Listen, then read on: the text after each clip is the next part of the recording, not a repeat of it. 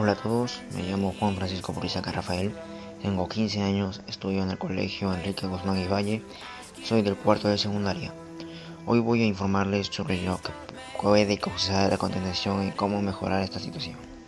Sigamos. La contaminación del aire es una mezcla de partículas sólidas y gases. Lamentablemente el aire ya está contaminado y no podemos retroceder el tiempo para arreglarlo pero sí podemos ayudar a que se está mejore o no se contamine más. ¿Por qué debes parar la contaminación? La contaminación del aire nos afecta demasiado ya que puede causar la muerte. ¿Cómo? El aire contaminado tiene partículas que afectan a nuestra salud. Hay muchos casos de muertes de personas por el aire contaminado y a la vez hay más casos de enfermedades causadas por esta misma razón como cuáles la neumonía, bronquitis crónica, cardiopatía isquémica, asma bronquial, cáncer de pulmón, entre otros.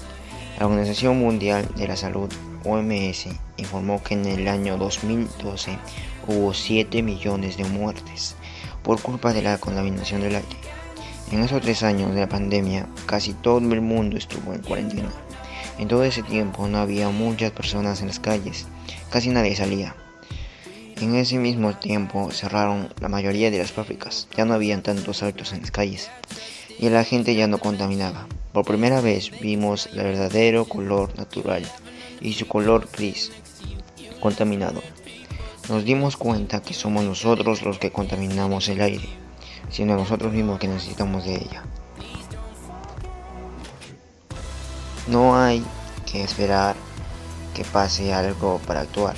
Podemos acabar la contaminación del aire, como cerrando fábricas, no quemar basura, usar bicicleta en vez de autos, no usar aerosoles, fumar, no talar árboles y plantar más de ellos, entre otros. Todos sabemos que al quemar basura arroja, arrojamos humo al aire y eso lo contamina peor. Los carros necesitan gasolina para funcionar y las bicicletas no y la gasolina también contamina el aire. No talar árboles. Los árboles absorben el aire contaminado y nos dan aire nuevo, aire, limpio. Si no tenemos árboles, no tendríamos vida, ya que el aire se contaminará más rápido y moriremos. Hasta aquí hemos terminado. Espero que les haya gustado. Puedes buscar este podcast por la plataforma de Facebook, Podcast La Muerte en el Aire. Dejen su, su reacción y compartan a sus contactos. Espero que tengan un buen día. Bye.